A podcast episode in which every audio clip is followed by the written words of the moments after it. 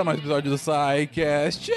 Eu sou o Fencas e hoje veremos o que é o povo. Oi, oi, oi, meu povo e minha pova. Aqui é o André Trapani de Barra do Bugres, Mato Grosso e a frase de abertura já foi essa. Obrigado. Aqui é o Marcelo Valença, do Rio de Janeiro, e eu não sou povo desse rapaz. Salve, salve, gente, amiga da ciência de Santa Cloroquina. Eu sou William Spengler e a voz do povo é a voz de Deus. Quem disse isso era ateu.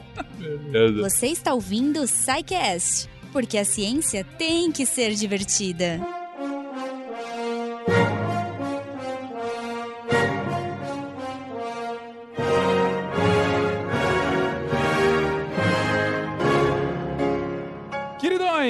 Começamos aqui mais um SciCast. O André veio falar comigo tem algumas semanas, falando com uma ideia bem interessante da gente continuar explorando essa figura tão importante, tão onipresente na modernidade, que é o Estado, para tentar uh, entender o que o constitui. Cara, a gente já falou do Estado como entidade, a gente já falou de Estado-nação, a gente já falou da história dele, a gente já falou muito sobre o poder por trás dele, já falou de vários aspectos jurídicos recentemente, principalmente no último ano do SciCast, mas a ideia dele é falar, não, vamos ver então pro, dos elementos essenciais, aquilo que faz com que o Estado exista. E aí, esse é o espírito dos próximos casts que a gente vai fazer dessa série. Vamos tentar destrinchar o que, que é então o Estado para os seus elementos mais básicos, com aquilo que, enfim, sem isso não existe Estado, e vamos explicitar cada um deles e explicar o porquê da sua importância e, afinal,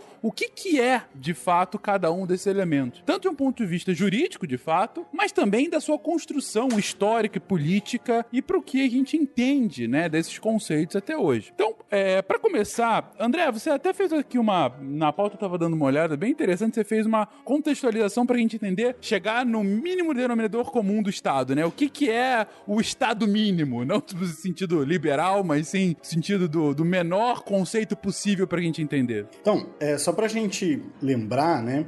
Estado, quando a gente fala Estado, é uma coisa muito recente na, na história humana, que como hoje todo mundo vive num, num estado, né? A gente, acho que eu, citando até o Fencas em algum cast aí, o modelo estatal, né? O modelo do estado foi o que triunfou, né? Foi o que, que persevera hoje na organização política humana. Só que ele é só uma forma de organização política. Você vai lá para os impérios antigos, para as sociedades medievais, você não tem estado. E aí você falar em, em elementos essenciais do estado é de uma, de certa forma, você diferenciar essa forma de organização política que a gente chama de Estado de outras, né, de, de formas históricas, é, mas também falar, como o Fencas colocou, o mínimo que você precisa para ter um Estado. E é por isso que é elemento essencial, né? Que é da essência do Estado. Você também vai ver a, a nomenclatura elemento constitutivo, né? Aquilo que constitui o Estado. E, lógico, como tudo em ciências humanas e sociais, você vai ter discordâncias sobre quais são os elementos essenciais do Estado. Os três que eu vejo, assim, que são os mais, assim, de livro basicão, assim, vão, vão trazer, que é o território, o povo e o poder. Embora eu já vi gente questionando território, se território seria, mas isso aí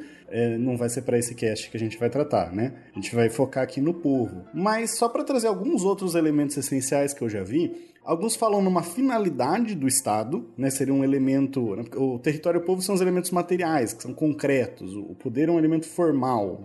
Você não vê ele, você só vê o, o resultado dele, né?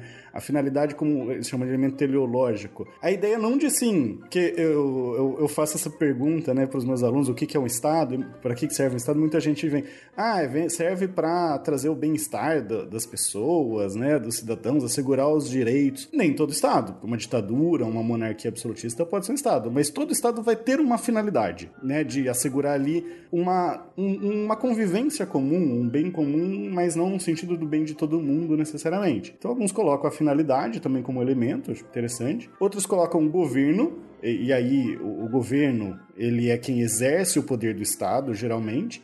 Eu não gosto muito de colocar o governo porque eu sempre penso, bom, não poderia ter um Estado anárquico? Ou, ou, isso seria um governo? Mas também não acho que vale a pena a gente entrar muito nessa discussão. Mas existe quem coloque né, o governo. Uma ordem jurídica, tipo direito mesmo, né, um, leis né, que rejam o povo, alguns colocam. É, capacidade de manter relações com outros estados. Esse aí, especial, que eu lembro do Valério Mazzuoli, que é do direito internacional. Então, e, e aqui é interessante né, que você não precisa, para ser um estado, não precisa ser reconhecido por outros estados. Então você tem estados como Palestina, Saara Ocidental, que não são plenamente reconhecidos, é, mas e aí os elementos essenciais eles até permitem essa discussão. Se você tiver os elementos essenciais, mesmo que não seja reconhecido por outros estados, por nenhum outro estado, você poderia sim ter um estado. Ah, mas aí não mantém relação com outros estados, mas teria em tese a capacidade para manter a relação com outros estados. Só que esses três elementos, governo, ordem jurídica e capacidade de manter relação com os estados, eu pessoalmente coloco tudo no poder. Para mim, isso tudo são características aí do poder do Estado, né? E também já vi colocarem um outro elemento que é o tempo ou período de existência, assim, tipo, para não ficar nasceu, foi Estado por um dia. Você tem que ter uma consolidação mínima ali, né?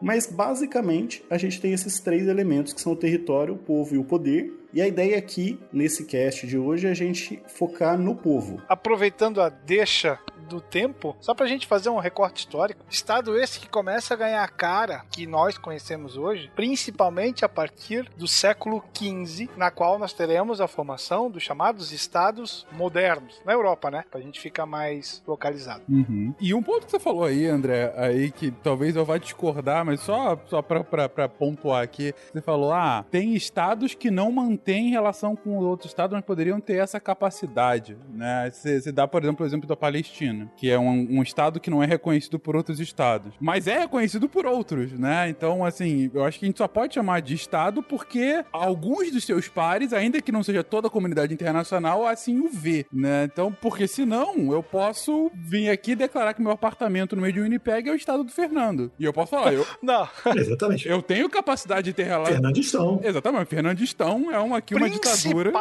Principado de Fernandistão. É isso. E, e eu posso falar que eu tenho capacidade de manter relação com outros estados. Eles só que não querem me reconhecer. Mas capacidade eu tenho. Eu posso falar com o governo do Canadá e tudo mais. Entende? Então, assim, eu acho que é um pouco. É, eu não vou nem entrar no mérito que não é de fato o tema de outro, mas assim, eu acho que é, é, é bom até a gente ter alguma dimensão que, uh, uh, mais do que. É, é, que o Estado não, não tá vazio no vácuo, né? Esse é o ponto. Num mundo de outros estados. Né? Exatamente. Chipre do Norte, Fencas. É, é Estado, não é? É, é esse que é o negócio. É, é ou não é? A gente pode reconhecer a, a Palestina Palestina, como você disse, tem estados que não reconhecem a Palestina como, como um estado, mas outros os reconhecem. É por isso que ele tem alguma voz no sistema internacional, entendeu? É, eu falei o Chipre do Norte porque eu acho que é só a Turquia que reconhece. Não sei se tem algum outro, né? Fernandistão, por enquanto, é zero, mas eu posso aumentar essa contagem no futuro, quem sabe? Exatamente. Você, se a discussão do, dos, dos elementos do Estado ser o povo, o povo ele tem que ser igualmente reconhecido por outros estados. Não basta apenas você I make my own people, sabe? Uhum. Porra, não. Eu não quero entrar muito na, nos argumentos para eu, eu, discordo de vocês, mas eu não vou entrar muito nos argumentos que eu quero trazer isso quando a gente for falar de poder. Olha só, deixa deixa deixa pro próximo, para um próximo cast em que a gente explorar melhor isso. Falando nessas nessas exceções, eu lembro que o herdeiro do Principado de Sealand ah, teve aqui na Bienal da Mercosul, que foi em Porto Alegre em 2011, e o cara veio falar sobre geopoética. Meu Deus do céu. Porra, eu, eu lembro que na faculdade de Direito, o pessoal veterano lá da PUC, eles faziam a república de reunião, sabe? Ele, tipo, tinha um soberano de reunião que é um malandro que é fardado, sabe? Era o cara que hoje tem uma corretora de imóveis que anuncia na rádio, uma musiquinha bonitinha, mas não é porque você inventa o país que, que o seu povo gira, mas enfim. Ah, beleza, a gente volta a esse tema em outro cast, porque agora, de fato, o tema é povo, né? Eu não sou povo, né? que também é um conceito interessante, porque é, a tip, é o típico conceito que todo mundo sabe mais ou menos o que é, mas nem sempre é tão fácil de, de explicar, né? Então, de, definam o que, que é o povo, gente. Como definir povo? Bom, o povo, até pra gente não ficar. É, é, complicado, né? Porque você acaba caindo em outros termos que às vezes a gente quer evitar. Então, eu vou falar que o povo é o elemento humano do Estado. É o conjunto de pessoas do Estado. Mas como assim do Estado, né? Aquele grupo de pessoas que tem um vínculo com o Estado. E um vínculo, não qualquer vínculo, né? Porque eu posso ter um contrato de compra e venda com o Estado. Tem um vínculo jurídico chamado nacionalidade. E eu odeio essa palavra, nacionalidade, para isso, porque depois a gente vai fazer a diferença entre povo e nação, né? Mas o termo que acabou ficando é nacionalidade. Então, o povo seria o conjunto de nacionais de um Estado. Por exemplo, no caso do Brasil, são os brasileiros, natos ou naturalizados. Então, é, todo Estado tem que ter um povo. É, por isso, isso que quer dizer falar que o povo é um elemento essencial do Estado. Ou seja, né, o, o Fernandistão ali, ele teria que ter fernandistanenses. É, senão ele não seria um Estado. Fernandinos, por favor. Fernandinos, beleza. Só melhora. é, uma questão interessante é quem que determina quem que tem esse vínculo jurídico do Estado, né? Quem que determina quem é o povo? É o próprio Estado. Geralmente por meio da Constituição, né? Lógico, você tem os Estados absolutistas que não tinham uma Constituição, ou pelo menos não tinha uma Constituição escrita, mas geralmente quem vai determinar quem é o povo é o próprio Estado, por meio, geralmente, da Constituição. E é claro que aqui, né, a gente está falando de uma, de certa forma, uma teoria geral, cada Estado vai ter a sua própria, a sua própria determinação, os seus próprios critérios para falar quem que é o seu povo, porque o Estado é soberano, né, então ele, ele pode falar quem que é o seu povo, mas geralmente esses critérios, eles giram em torno de dois duas formas principais, que a gente chama de ius solis, né, o direito do solo, o direito da terra, que considera povo quem nasceu no território do Estado. É, Brasil, você nasceu no território brasileiro, você é brasileiro. Né? Estados Unidos a gente sempre vê em filme. Foi lá, pessoal, imigrante legal, teve um filho, o filho é, é, estadunidense, mas os pais não são, e aí eventualmente são deportados, né? Isso parece bastante em filme, em série. É por esse critério do isso, olha, a pessoa não. Os pais não eram americanos, mas como nasceu no território é, nos Estados Unidos, né? Vai ser considerado americano, estadunidense. Por quê? Porque a Constituição dos Estados Unidos fala isso. E é um critério que ele costuma estar mais presente em países que foram colonizados, né? Países formados por imigrantes, como Brasil, Estados Unidos. E o segundo critério, que é o ius sanguinis, né? O direito do sangue. É considerado povo quem descende de pessoas que também eram povo. É um critério muito mais de países colonizadores, né? os países da Europa, por exemplo. É, não é à toa que tem muito brasileiro que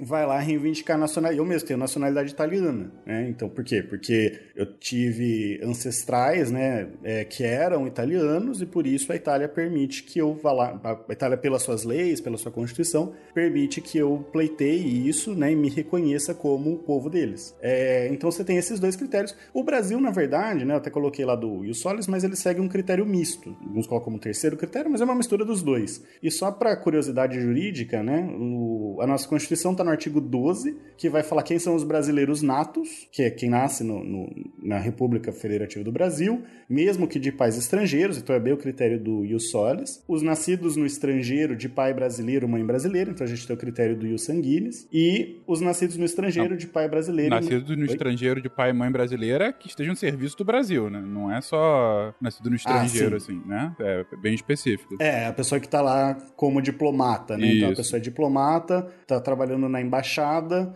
tem filhos lá e aí ele, esses filhos são automaticamente brasileiros. Uhum. Se eles não tiverem é, a serviço do Brasil, né, pai e mãe brasileira foi viajar para qualquer país, sei lá, para é, Eswatini e nasceu meu filho lá. Aí você vai poder fazer o faz o registro numa repatriação brasileira, vai lá no consulado, né, por exemplo, é, ou estava realmente lá e voltei para morar no Brasil. Também ali é só optar depois de atingir a maioridade pela nacionalidade brasileira. Então você tem aí bem atendido os critérios sangue, sanguíneo, né, e o critério do, do solo mesmo, do nascido no, no território brasileiro. Lembrei do filho do Garrincha da Copa de 58. Ele nasceu no estrangeiro? Ele teve um filho. Nasceu na Suécia. Suécia. O Garrincha não estava a serviço do país lá.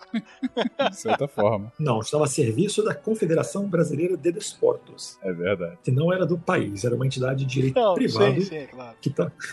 Mas brinca, brincadeiras à parte, essa, essa ideia do Garrincha é uma coisa bacana, porque você levanta a seguinte coisa: o que o André falou é uma noção completamente jurídica de, de povo. Uhum. Mas você pode pensar também que a ideia de povo também compreende, por exemplo, deveria compreender, muitas vezes é discutido na ciência política isso, é, compreende o, a, as pessoas que estão sujeitas às mesmas leis de um país, ou que elas não têm a mesma bagagem cultural cultural, histórica, identitária. Isso é povo também. A, a, o cuidado que a gente tem que tomar com o que o André está falando é que, por mais preciso que ele tenha sido, isso foge para uma discussão quase de cidadania, você, em que você associa imediatamente o cidadão ao povo. E que, se juridicamente isso é uma saída muito conveniente, porque você restringe o objeto de estudos, é, em termos políticos isso não é, não é operativo, porque você poderia pensar que o, o, o povo brasileiro, o povo brasileiro é formado, sei lá, por pessoas com etnias, culturas, línguas, histórias, aspirações diferentes. Ali ele está trabalhando mais com uma ideia de povo também, que não é tão precisa em termos jurídicos ou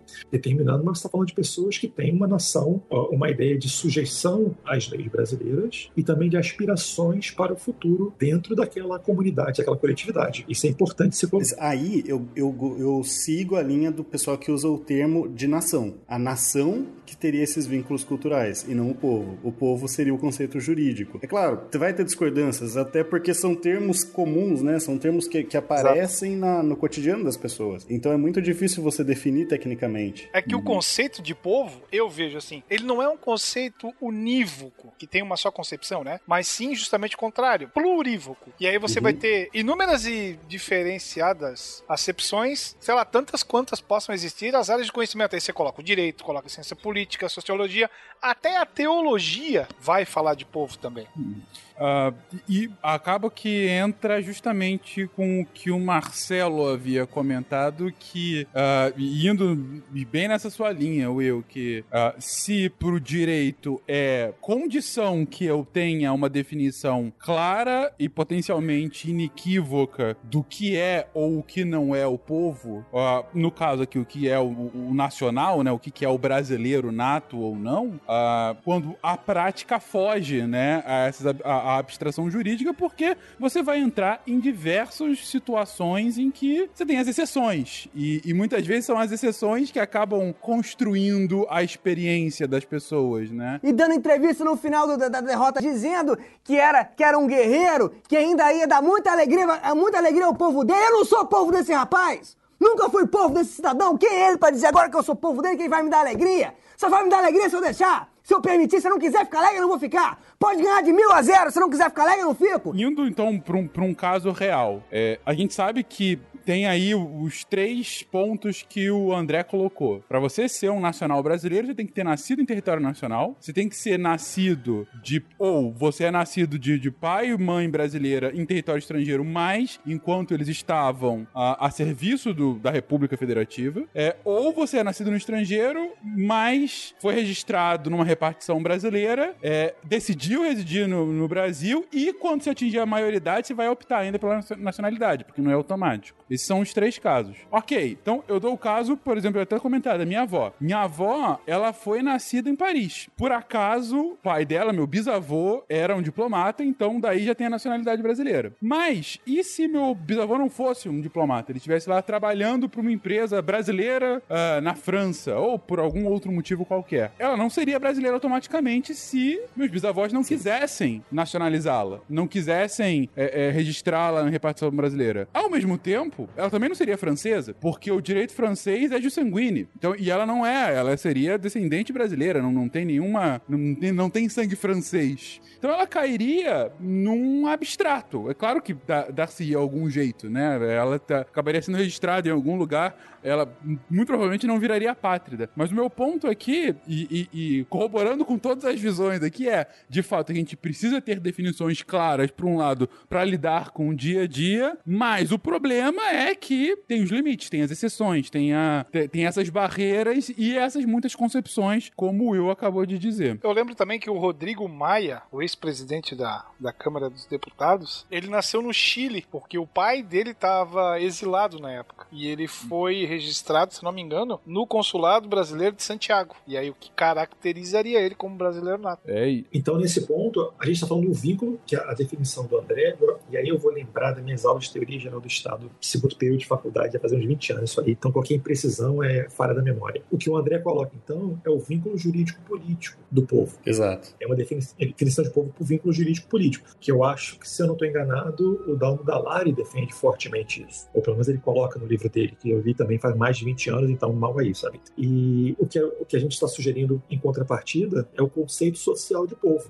Uhum. Porque a gente aí está colocando que o povo existe independentemente de qualquer vínculo com determinado Estado. Porque não necessariamente. Aí foi o que o Fernando, alguém colocou, acho que foi o Fernando da Palestina. E você não tem um Estado em caráter de permanente reconhecimento por outras partes, que é reconhecido por, por alguns e não por outros. Então você não tem um consenso, você não tem um reconhecimento pleno da existência. Uhum. Daí a diferença no vínculo jurídico-político. Por isso a definição jurídica ela é amarradinha, ela é precisa, ela é extremamente restrita para que você tenha um objeto de estudo e possa fazer políticas a partir dali. E o conceito social, que é uma ideia mais aberta e é uma ideia mais sociologicamente é, é, difundida, Uhum. que não se excluem, mas se complementam em certo modo. Que discordam em alguns outros, né? Totalmente, o que torna tudo mais maneiro.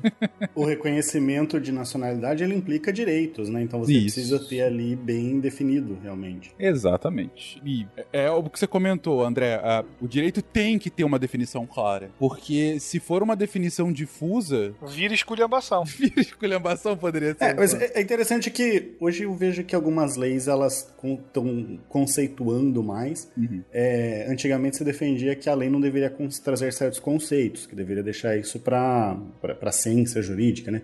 Mas a Constituição ela não fala de povo, ela fala de brasileiros natos Sim. e de brasileiros naturalizados, né? Que a gente não abordou, mas o estrangeiro que eventualmente cumpre algum critério e possa se tornar brasileiro. Sim. Então, ela não vai entrar na discussão e falar, povo é isso. É, Sim, mas ela sim, vai falar, brasileiros são esses. Uhum, perfeito. Então, comenta aí sobre os naturalizados, que também é interessante a gente colocar aqui. Então, a Constituição fala que, e isso vai ser complementado por leis né, mais específicas, mas você pode adquirir nacionalidade brasileira. E aí é diferente, porque você é um brasileiro naturalizado, não é nato, você tem alguns direitos a menos, vamos dizer assim. É, mas, então, se você tiver alguns requisitos lá que, que estão nas leis, mas a Constituição ela vai colocar que pessoas que venham de países que falem língua portuguesa residam por um ano ininterruptamente e sejam moralmente idôneos, o que é um conceito muito aberto, né? Não sei como que isso é na prática, mas eu imagino que assim, ah, não tem ficha criminal, é moralmente idôneo, né? Ou estrangeiros de qualquer nacionalidade que residam há mais de 15 anos ininterruptos sem condenação penal, né? Que requeram a, a nacionalidade brasileira.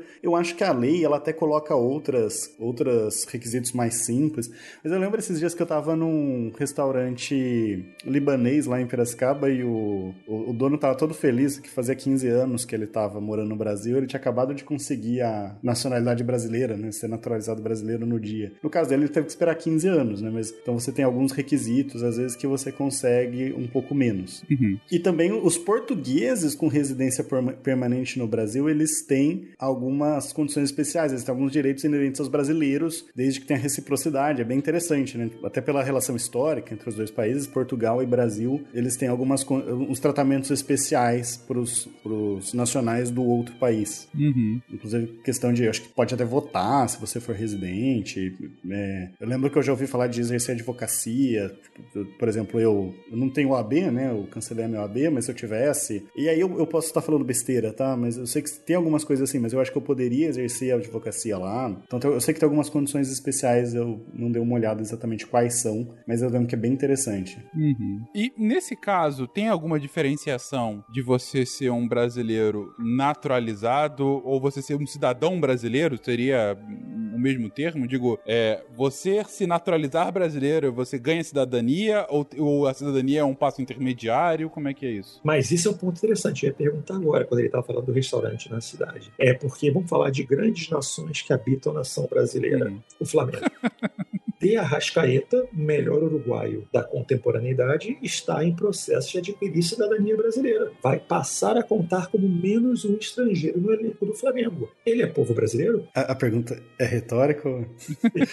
Não, na verdade, ele, ele é povo do meu coração e será sempre, terá um lugar Então, cativo não. nas nossas, nossas almas. Mas aí, na nossa discussão jurídico-política, ele é o povo brasileiro? No conceito jurídico, sim. Dentro do conceito jurídico, ele vai se tornar povo brasileiro. E no conceito social, cultural, ele talvez se torne também. Eu lembro do.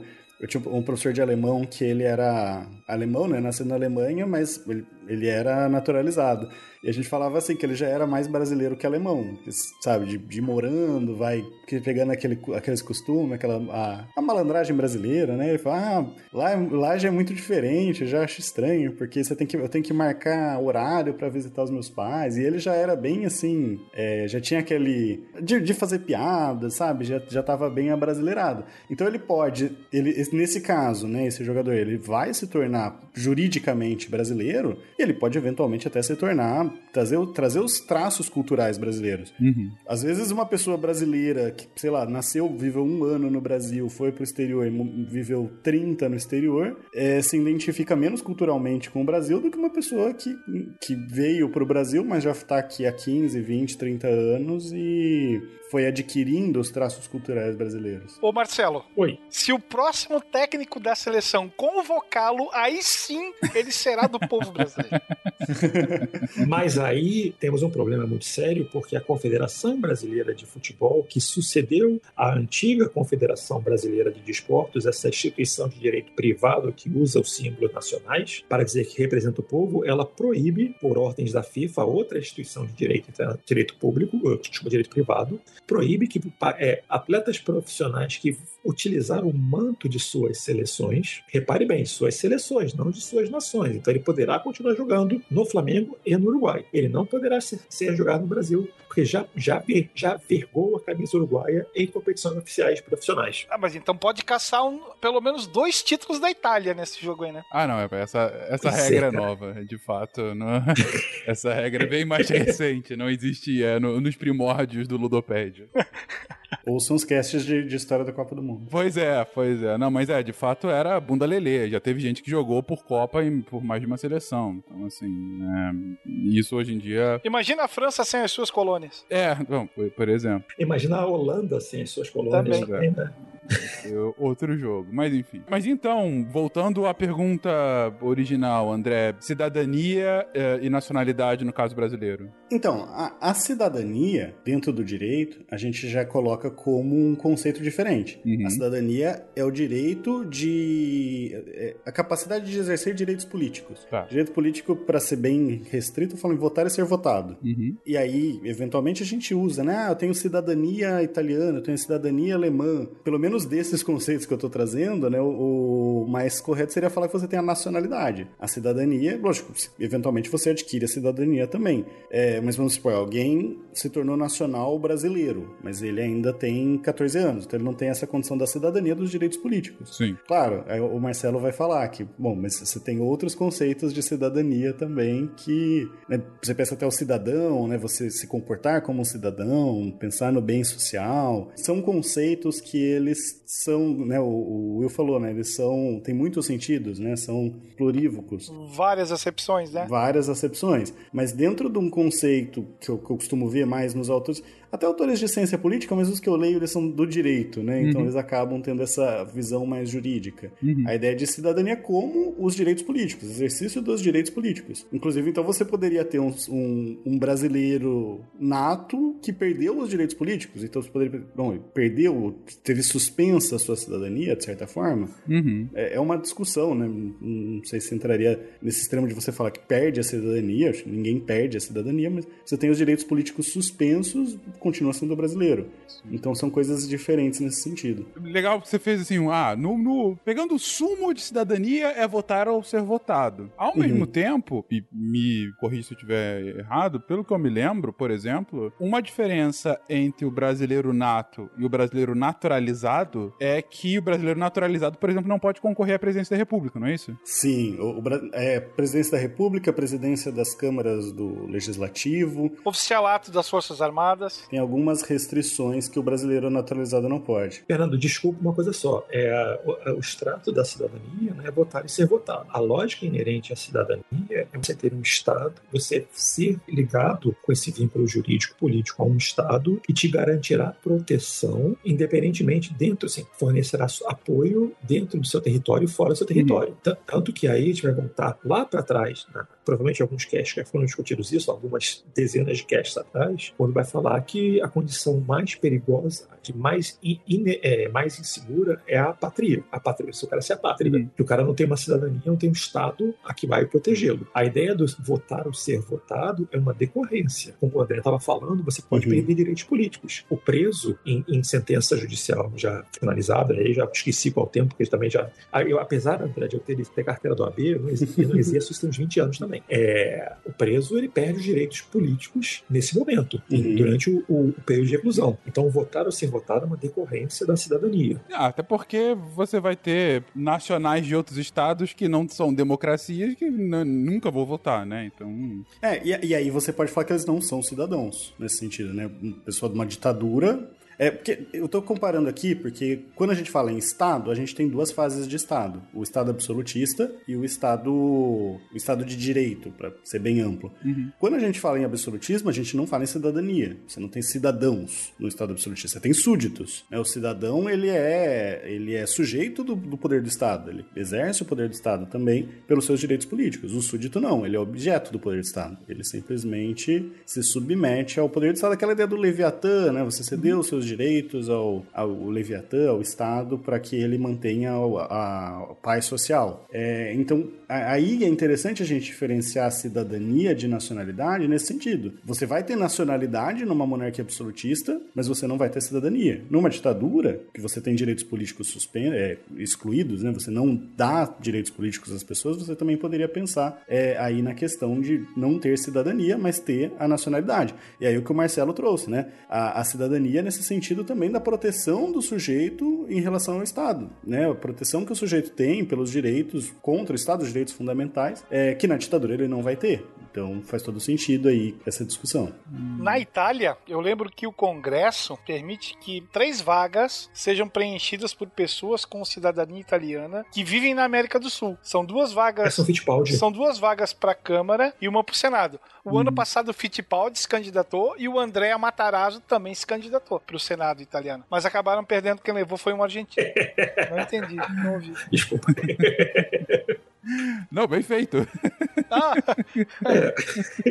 E para se candidatar, nesse caso, basta ter a cidadania italiana reconhecida. Tem mais uma diferença interessante, Fênix, que você estava perguntando dos brasileiros natos e naturalizados, né? O brasileiro nato, ele não pode ser extraditado. Só que tem uma coisa que muita gente não sabe. Que esse negócio de dupla nacionalidade, né? Igual eu tenho nacionalidade brasileira e italiana. Não é regra, é exceção. É, é só que é aquela exceção que ela virou, sabe, você tem mais casos da exceção do que da regra. Hum. Então ela meio que virou a regra. No caso, você perde a sua nacionalidade se você adquirir outra pela Constituição, salvo em caso de reconhecimento de nacionalidade originária pela lei estrangeira, ou seja, no caso da, no caso da Itália é isso, né? A Itália, ela, até para incentivar as pessoas a, a- buscar essa nacionalidade, por uma questão de envelhecimento da população, né? Eles precisam de mão de obra, eles reconhecem a nacionalidade originária brasileira, boa, a Constituição permite que você fique com as duas. A Constituição brasileira, no caso, né? Cada país vai ser de um jeito diferente, como sempre. Aqui a gente está tentando trazer a teoria geral. E, mas na Constituição brasileira também, imposição de naturalização pela norma estrangeira ao brasileiro residente em Estado estrangeiro como condição para permanência em seu território e exercício de direitos civis. Então, o, o Estado está meio que exigindo que você tenha aquela nacionalidade para você permanecer no território. Então, a Constituição brasileira ela coloca ali como uma exceção, deixa você manter a sua nacionalidade. E tem um caso muito interessante, que é o caso da Cláudia Cristina Sobral, que ela, ela nasceu brasileira, ela morava nos Estados Unidos, ela casou lá com um cidadão americano, e com isso ela ela ganhou a nacionalidade americana, né, estadunidense. Eventualmente, aí pelos motivos, não, não vou entrar muito, mas ela matou o marido e fugiu para o Brasil. Quem nunca? Quem nunca? E assim, ela era. Na cabeça dela, ela era brasileira nata. Porque não é assim, tipo, ah, eu fui lá, peguei a, a nacionalidade americana, eu perdi a brasileira e, tipo, ah, vou receber uma cartinha do Brasil. Não. Eu, sabe, continua a vida. Tô lá com as duas, a princípio. Só que quando ela veio pra cá, foi pedida a extradição dela. E brasileiro nato não pode ser extraditado. O nat só o naturalizado, e, e também é bem restrito naturalizado, é só por tráfico internacional de drogas ou crimes cometidos antes da naturalização. Mas o que que acontece? Quando ela teve, obteve a nacionalidade americana, americana, que eu falei, dupla nacionalidade não é a regra, é a exceção. Ela perdeu a brasileira. Mesmo que ela não tenha recebido uma cartinha lá falando que ela perdeu, ela perdeu. Então ela foi extraditada.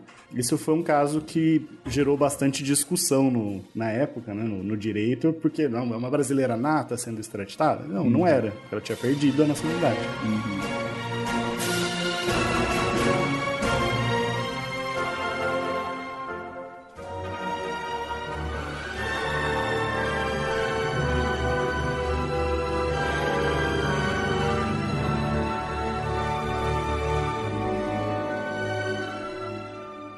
É, eu tô com, com isso em vista até pra mim agora, né? Pra mim, pra, minha esposa. Eu comentei, tô aqui no Canadá tem um ano já. Aqui o processo de cidadania é bem mais celery, do que no, no Brasil, né? Então aqui cidadania, coisa de 4, 5 anos já é possível fazer uma aplicação, mesmo sendo um estrangeiro. 4, 5 anos morando aqui ininterrup- ininterruptamente, né? Como um residente permanente. Mas aqui o Canadá permite a dupla cidadania. E, e aqui é- a cidadania é a mesma coisa que nacionalidade. Não, não existe a questão do nacional, é o, é o cidadão, né? Então aqui as palavras são a, são a mesma coisa do ponto de vista jurídico. É, ge- geralmente usa mesmo. É. né? É só. Então, mas o Brasil não permite, como você disse, seria exceção. Tava até lendo que tem uma- um projeto de lei que tá agora na, no- na Câmara que talvez mude isso. E, e aí você não perca automaticamente caso você é, se torne nacional de algum nacional, cidadão de algum outro país. Mas enfim, é, é- é um ponto a se considerar. Na dúvida, não mate ninguém.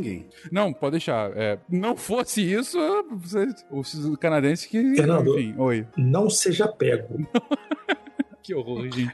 É o popular. É raro, mas acontece com frequência. É, não, que horror, gente. Mas... E aí entra, inclusive, um ponto que a gente nem comentou, mas que eu acho que é, é até importante comentar. Tá na pauta, mas a gente passou rápido, né? A gente falou sobre o jus soli e jus sanguine, né? Mas até não comentou muito sobre o porquê, né? Porque ah, o, o jus solio, a, a, solium, né? Que é esse direito de vo- você é cidadão, você é um nacional, né? Porque nasceu no território, tá muito próximo, é, é- é muito mais frequente em estados que outrora eram colônias, né? Ah, que você teve um, um desenvolvimento do Estado-nação mais tardio, por assim dizer, do que os estados europeus. Enquanto que os estados europeus, em sua maioria, têm o jus sanguíneo. Ah, né? Então, o, o cidadão é aquele que é descendente do, do nacional aqui. O que de um ponto de vista até prático faz bastante sentido, né? Acaba sendo um, um atrator, né, para as colônias. Então, você vai lá e você é um nacional, você é, é- é que nasce naquele novo território que você está desbravando, que você está colonizando, você é um nacional daquele novo território, né? Então, você está criando uma nova nacionalidade e juridicamente até criando uma nova identidade, né? O que leva, inclusive, a diferentes concepções da própria nacionalidade quando a gente chega hoje, né, na contemporaneidade, porque é, isso é uma coisa que quando eu vim pra cá, é, eu vi muito como diferença, e eles usam essa, essa diferença muito claramente com os Estados Unidos, que a concepção do nacionalismo, da nacionalidade americana é o, o melting pot, né, que eles chamam, o, o caldeirão fervente, que a- a- tudo junto e misturado. Qual é a lógica? É, você pode estar vindo de vários lugares, mas você vem aqui para os Estados Unidos, você tem que se tornar americano, tem que se tornar estadunidense, tem que se tornar norte-americano, né? Então, assim, você pode ser um americano que veio do Japão, que veio do Senegal, que veio da Alemanha, que veio da Argentina. Ainda assim, quando você para você ser reconhecido pelos seus pares como um norte-americano, você vai ter que se adequar ao que é o ideal do cidadão americano. Essa é, é o que tá no imaginário, né? Enquanto que no Canadá, e no Brasil, de certa forma, no Brasil não é bem isso, mas enfim, mas no Canadá eles usam uma a concepção do, do mosaico cultural, né? Que o Canadá é uma construção de várias nacionalidades. Você não tem o caldeirão que funde tudo num, num amálgama, e sim que o Canadá é construído por diversas ah, nacionalidades, diversos traços culturais, e todos eles têm o seu espaço num grande mosaico que vai construir essa nação multicultural. Até do ponto de vista linguístico, né? O Canadá é uma nação com duas línguas oficiais, com autonomia eh, territorial, né, de uma província só, mas enfim, que tem uma autonomia muito clara, uma diferenciação muito clara com o resto do país. E, e essa, essa multiculturalidade é presente, inclusive, para os novos migrantes, né? Isso é um traço muito forte daqui, né? Eu só quis comentar que, mesmo tendo uma história próxima, é, inclusive a mesma colonização, de certa forma, Estados Unidos e Canadá, por conta das suas do, do, das desventuras históricas que eles tiveram nos últimos dois séculos, acabaram indo por caminhos díspares, né? Nessa concepção do que, que é o cidadão, do que, que é o nacional aqui, somente quando ele vem do estrangeiro. Se eu não me engano, o Japão também permite acesso à nacionalidade de filhos de japoneses nascidos no exterior, mas a pessoa deverá abrir mão dessa outra nacionalidade. Eu poderia perguntar o seguinte para você, Fernando. Diga. Eu poderia, eu poderia perguntar se esse, essa sua descrição toda aí sobre o processo de, de aquisição de cidadania no Canadá significa que você não quer mais ser parte do povo brasileiro. é, é, é, essa é uma ótima pergunta, Marcelo. É, capciosa, como, como lhe é característica. Como que nós poderemos gerar alegria ao, ao meu povo, segundo o, o Davi Luiz, se você quer, não quer fazer parte do povo? É, é um bom ponto. Uh, assim, aí falando pessoalmente, é mais uma escolha prática do que realmente sentimental, né? É aquela questão de, sendo um nacional, sendo um cidadão, você tende a ter...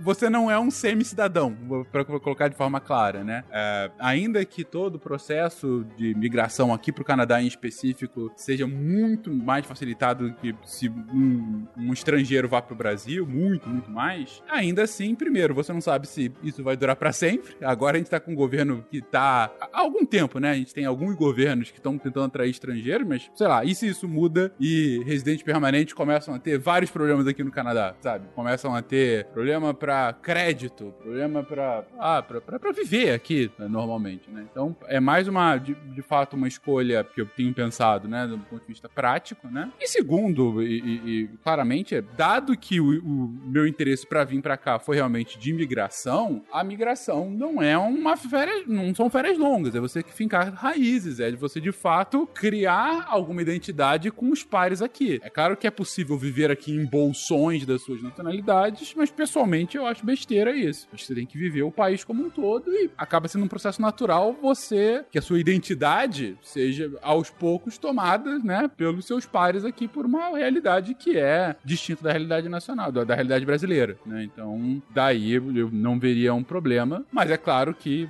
abrir mão da nacionalidade brasileira tem um quê no seu âmago que é algo que vai doer, assim, minha esposa acabou de falar, eu não tenho. Mas enfim, é... isso vai depender de pessoa para pessoa. Sabe o que, que o editor poderia colocar agora? Altemar Dutra. Sentimental eu sou. eu sou demais. Pode ser. Eu deixaria a versão do eu cantando.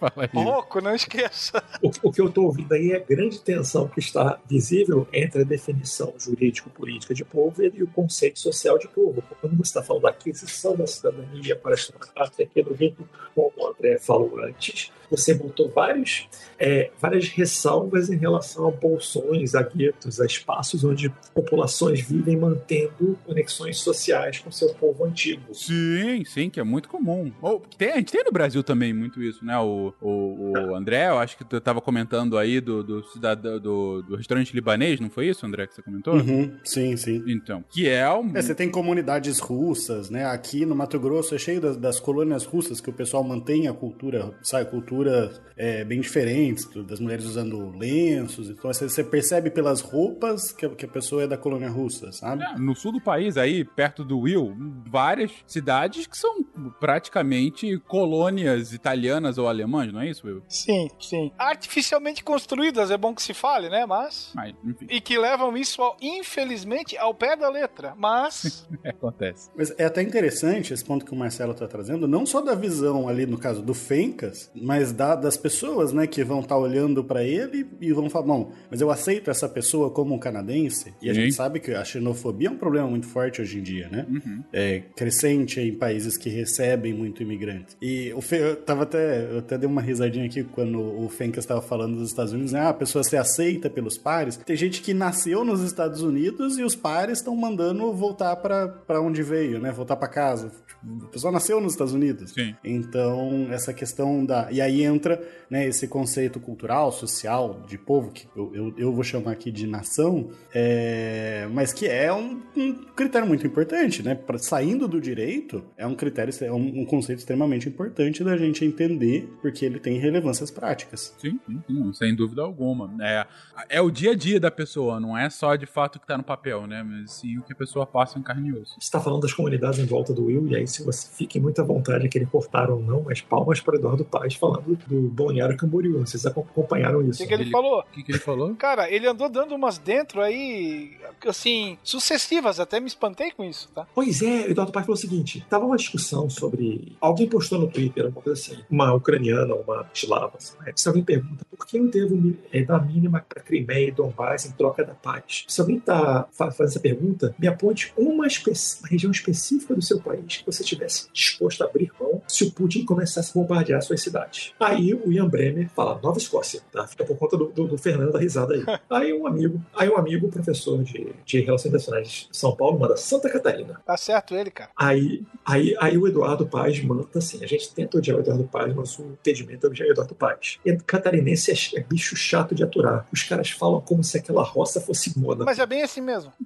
Falando de, Balneário Camboriú. Falei, cara, Eduardo Paz, sabe? Aquela coisa do coração. Tá certo mesmo. Aqui eu faço um, um trabalho, de, tento fazer pelo menos, dessa desconstrução de uh, comunidades artificiais, de, ah, de laços e de uh, germanidade, italianidade. Cara, eu sou um verdadeiro apátrida aqui, tá? Seria jogado numa fogueira tranquilamente. É isso. É, é o, o que faz a gente até pensar, de fato, né? Assim, dessas comunidades que acabam criando esses bolsões e criam para si esse nacionalismo. É, bom, qualquer nacionalismo é artificial. O nacionalismo não tá na natureza, né?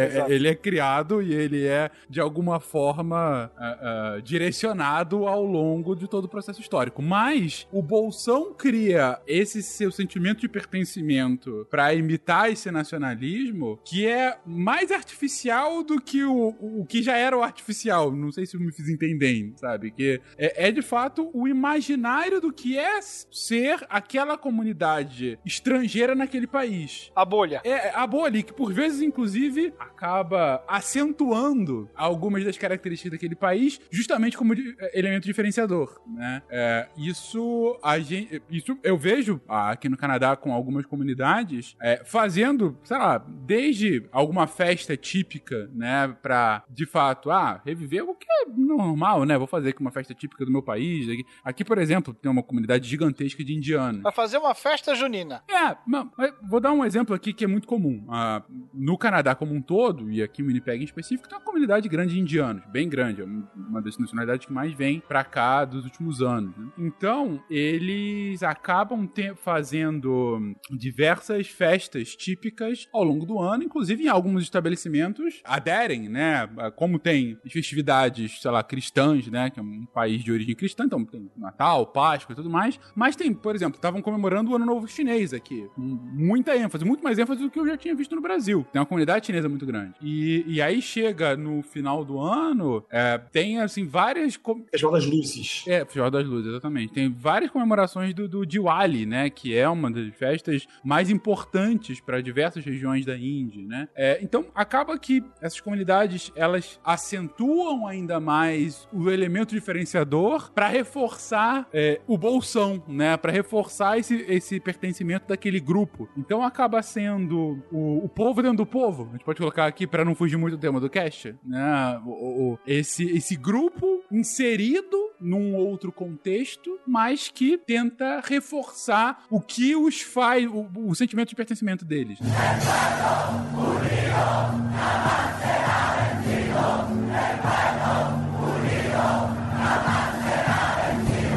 É interessante até você pensar isso, por exemplo, na Bolívia, né, que você tem a Constituição plurinacional, a ideia de um povo com várias nações. É, e aí, por isso que eu gosto, eu uso esse conceito de nação para esse é, conceito cultural, social de povo, né? É, eu, eu gosto desse, de diferenciar como povo e nação, E aí você tem lá exatamente isso, né? Somos um povo constituído por várias nações. Então somos um Estado plurinacional. Uma forma de você reconhecer, de certa forma, né? Como você falou do, do Canadá, ah, somos um país de formados por várias nações. Então, mesmo os, os novos canadenses, os novos estrangeiros que estão migrando para cá, a gente vai reconhecer como nosso povo, mesmo sendo de nações diferentes. Uhum. Eu acho que aí é uma questão interessante.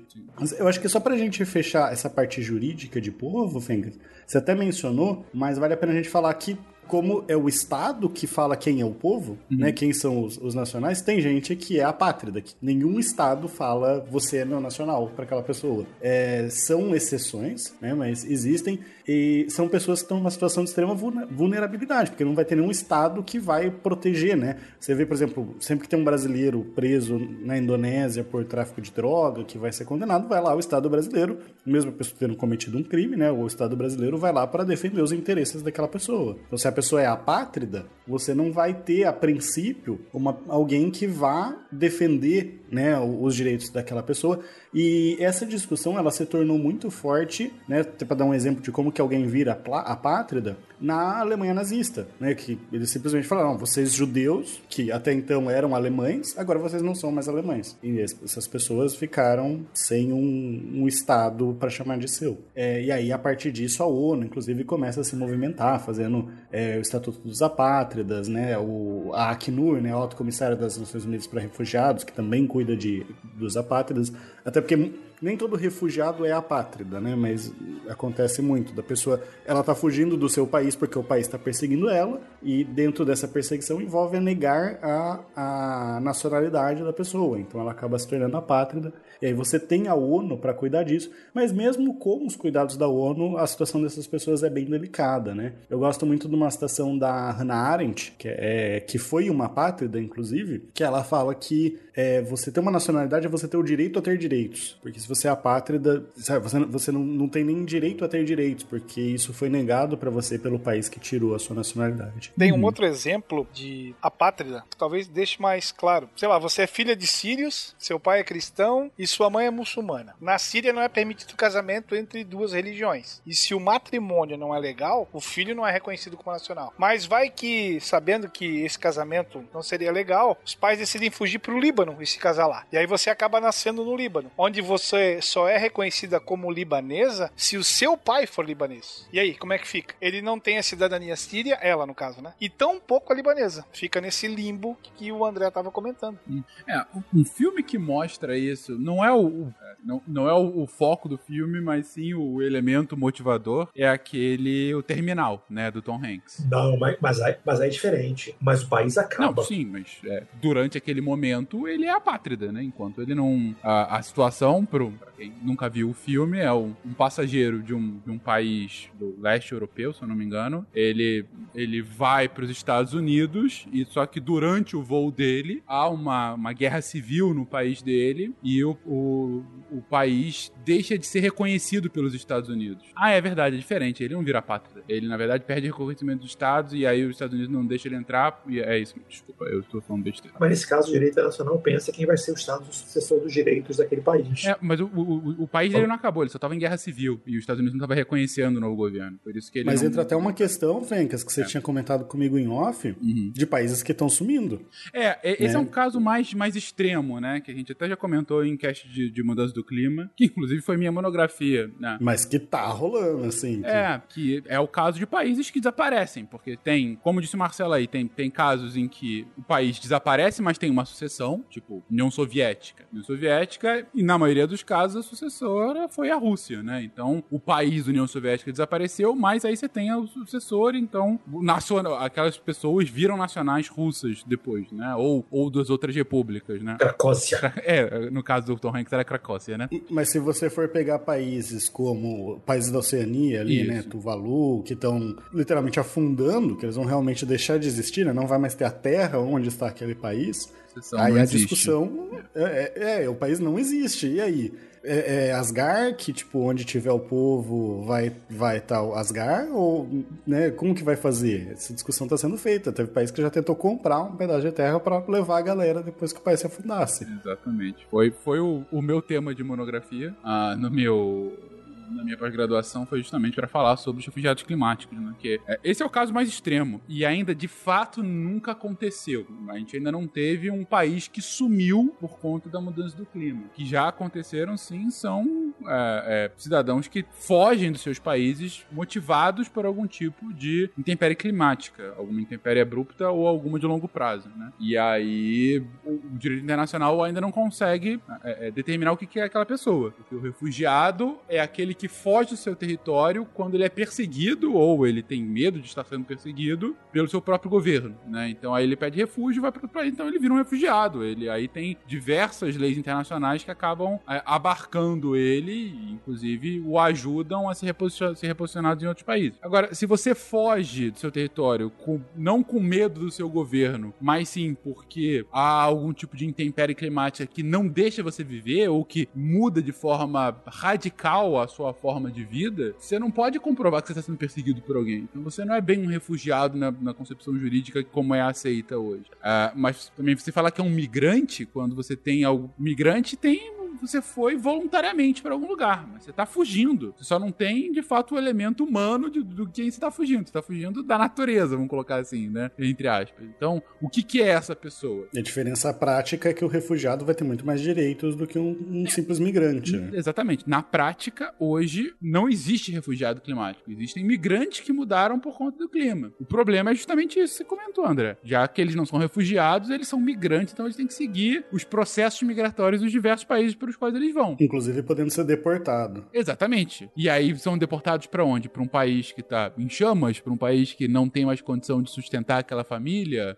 um país que foi dizimado por conta de algum terremoto, ou uma região que você não pode mais habitar por conta de algum desastre nuclear, entendeu? Então é, são essas as, as questões que, que são levantadas quando você vai falar de refugiados ambientais. Mas enfim, de fato é, é um, é um tema mais teórico do que prático hoje, mas que tende a ser um problema muito real ao longo do século XXI. Esse exemplo que eu citei da Síria e do Líbano foi a história de vida de uma ativista chamada Maha ela vai passar 30 anos da vida dela sem nacionalidade nenhuma. Até que o Brasil, em 2018, acho que foi, ou 17, reconhece ela como uma nacional brasileira. É bem interessante, virou livro. Depois eu coloco eu lá na achei que era muito específico mesmo. Falei, é bem interessante uma, a história ele fez dela. uma baita pesquisa aí.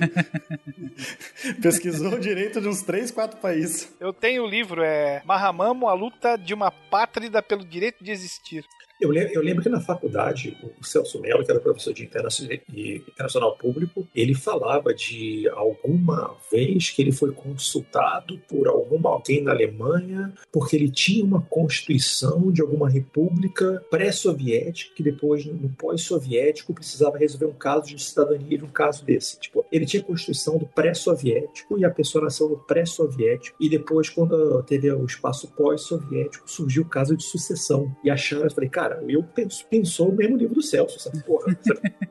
Mas é. Ah, e, e, você, nunca fiz direito, fiz uma ou duas aulas só na faculdade, mas vocês que, que são da área, vocês três que são da área, acaba sendo. Ó, sempre tem as perguntas da aula, né? Aquelas coisas. Ah, mas e se eu nascer no avião quando eu tô passando a fronteira? Sempre tem, sempre tem. Sempre tem, né? Eu acho legal que, que esse negócio, essas questões de direito internacional privado, né? É um, um japonês que casou com uma pessoa, com um ruandense, teve um filho no Senegal. É, é uma coisa que dá a resposta, tipo, o resto é tudo para despistar. É sempre assim. Eu respondi para uma revista já um, um caso desse. Tô até procurando aqui nos meus arquivos a matéria. Eu vi hoje. Aí que tá. Bom, o meu ponto aqui é, sempre achava interessante essas abstrações genéricas para você ver qual é o limite do direito, né? Para você ver como como funciona, ou se é uma exceção, ou se pensou alguma coisa que ninguém mais pensou e tal. Mas hoje eu tava num evento, eu conheci um cara que era essa é, quase praticamente essas exceções. O cara era uma questão de direito internacional. Ambulante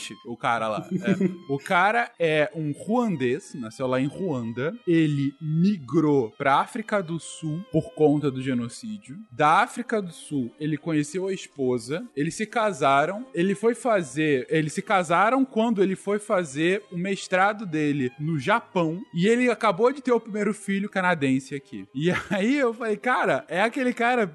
Se ele cometeu um crime em alguma aeronave, aí o cara realmente é exceção da exceção, sabe? Quando quando ele divorciar no Brasil. É, tipo isso, cara. Meu Deus, que história de vida, sabe? Qual a jurisdição que ele paga IPTU?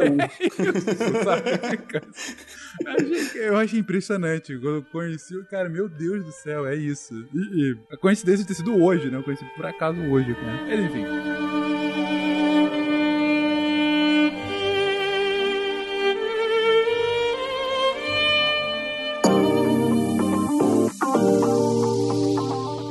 Olá, pessoas, e sejam bem-vindos a mais um Momento Cambly. Eu sou a Jujuba e essa semana eu tô super empolgada porque eu encontrei uma tutora divertida, inteligente, cara, com que fala muito bem, muito articulada e melhor ainda, que adora podcasts de ciências.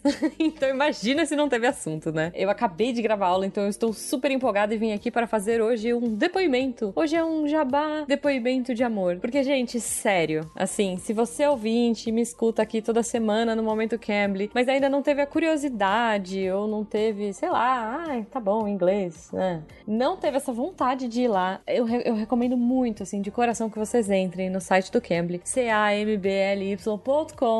Usem o nosso código. É, SciCast começou, porque, gente, começou, começou o momento de você aprender inglês. O link vai estar no post também. Mas, assim, hoje eu vim mais pra contar pra vocês como é bacana, como eu aprendo a cada semana, a cada tutor, né? Assim, eu sempre falo que é do seu jeito, no seu ritmo, no seu tempo e nos seus gostos também, né? Eu sempre procuro trazer tutores que tenham um pouco de afinidade com a ciência, de afinidade que conheçam podcast, né? Ou que tenham um pouco a ver com o tema da semana. Mas eu acho que o mais bacana é você encontrar um professor que você curta e talvez seguir com ele. Tem pessoas que gostam de mudar de professores para mudar de sotaque. E eu acho que isso é a parte mais legal do Cambly. Você tem toda essa liberdade. Não, essa semana eu quero fazer com o mesmo professor. Vou fazer três aulas essa semana com o professor X porque eu gostei dele. Ah, mas semana que vem eu quero fazer com um professor que tá morando no país tal, porque, poxa, um dia eu quero visitar esse país, então eu quero ir lá. Eu acho que essa liberdade de escolhas, essa liberdade de horários, né? Assim, se você quiser entrar agora, clicar e falar, me acha um professor agora, ele vai achar. Ou se você já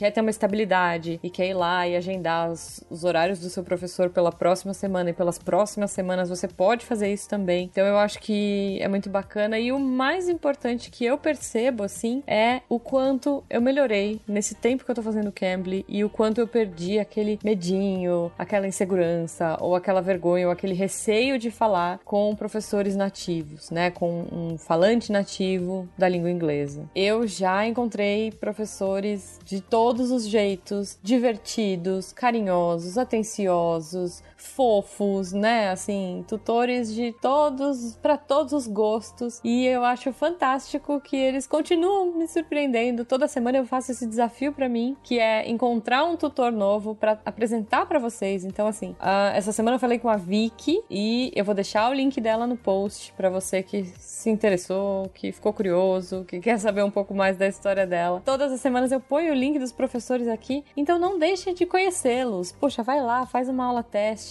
entra no site do Cambly, usa o nosso, o nosso link, SciCast começou, ou não quer entrar no site, entra aí no post, clica no link direto, você vai ser direcionado. E, cara, conheça e se apaixone, porque é muito divertido, é muito gostoso e é muito prazeroso aprender inglês com coisas que você, do seu dia a dia, ou com informações novas e coisas muito legais. Como ela era uma nerd das hard sciences e afins, a gente ficou falando de psicologia, ficamos falando um pouco sobre nomes de doenças em inglês. Olha aí, ouvinte, e puxa, aprendi várias palavras novas. É, eu gosto muito de chickenpox, é, essa eu já sabia, mas hoje eu aprendi a palavra measles. Então, se você ouvinte quiser saber o que é measles, vai lá no dicionário, vai no Google, ou melhor ainda, faz uma aula do Cambly e aprende mais um pouquinho. E depois vem me contar. Me contem palavras novas que eu gosto. Vou deixar vocês com um trechinho do áudio da Vicky e até semana que vem. I would love to live in Brazil. Really? yeah, because well, one, I love um, samba. I love that Brazilian Portuguese and not from Portugal. Completely different. yeah. Um, Mhm. People are also really warm Yeah, and friendly. yeah.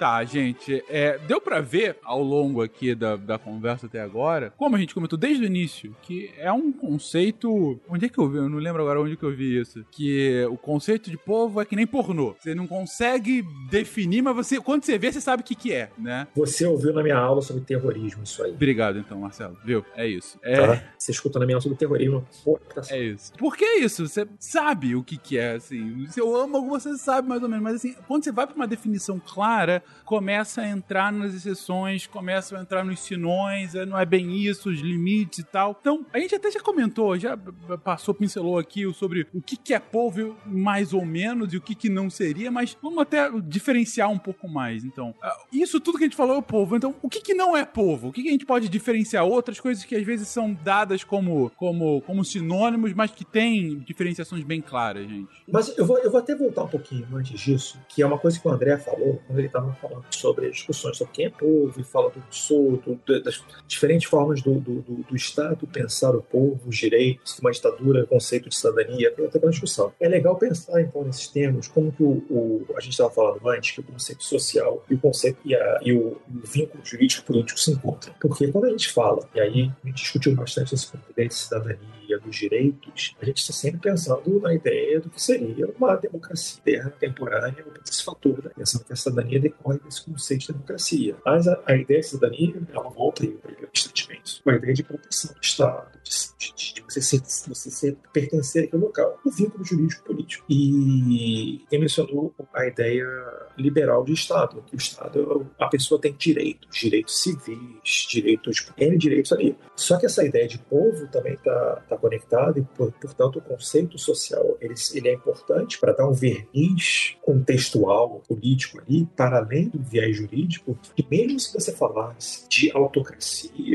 e de regimes democráticos, você está falando também de, de povo, de um povo que tem direito, de um povo que é cidadão, um povo que tem esse vínculo jurídico, político ali, tá? Eu acho que é legal para o pessoal, especialmente esse povo que, que, que, faz RI, faz ciência política, faz direito, que vai associar aquela coisa. Ah, não, o Hobbes fala que o Estado serve para garantir a segurança do indivíduo em troca dos seus direitos. O, o Locke fala que o Estado ali é o cara que o Estado provê bens e serviços públicos para o Estado, para o povo ali. Ali tudo é povo, com mais ou menos direitos, é povo. A ideia de cidadania ela se, se estende por aí. E quando o Fernando falou de todo aquela, aquele sentimentalismo que ele carrega, aquele banto que ele está carregando aí no canal, a gente está falando de, um, de, uma região, de um estado que é excepcional em termos de concepção de povo. Então eu acho que é, é legal fazer só essa distinção. Tudo bem que um pouco tardio, foi discutido antes, mas é bacana delimitar, ou pelo menos é, colocar esse, esse, essa inter, interlocução entre o povo social e o povo jurídico-político. Uhum para a gente não ficar naquela, naquela imagem só de dos direitos. Eu tenho direito, eu sou povo. Sim. Eu tenho direito, eu sou povo. É, esse conceito social, que eu falei, o conceito social de povo ou cultural, eu, eu gosto do, de usar o termo nação, exatamente para ter palavras diferentes, né? Lógico que é mais o conceito que você dá que importa. Só que o que é esse conceito de nação ou de povo? E, e como eu disse, é um pouco ruim, porque quando você fala de nacionalidade remete à nação,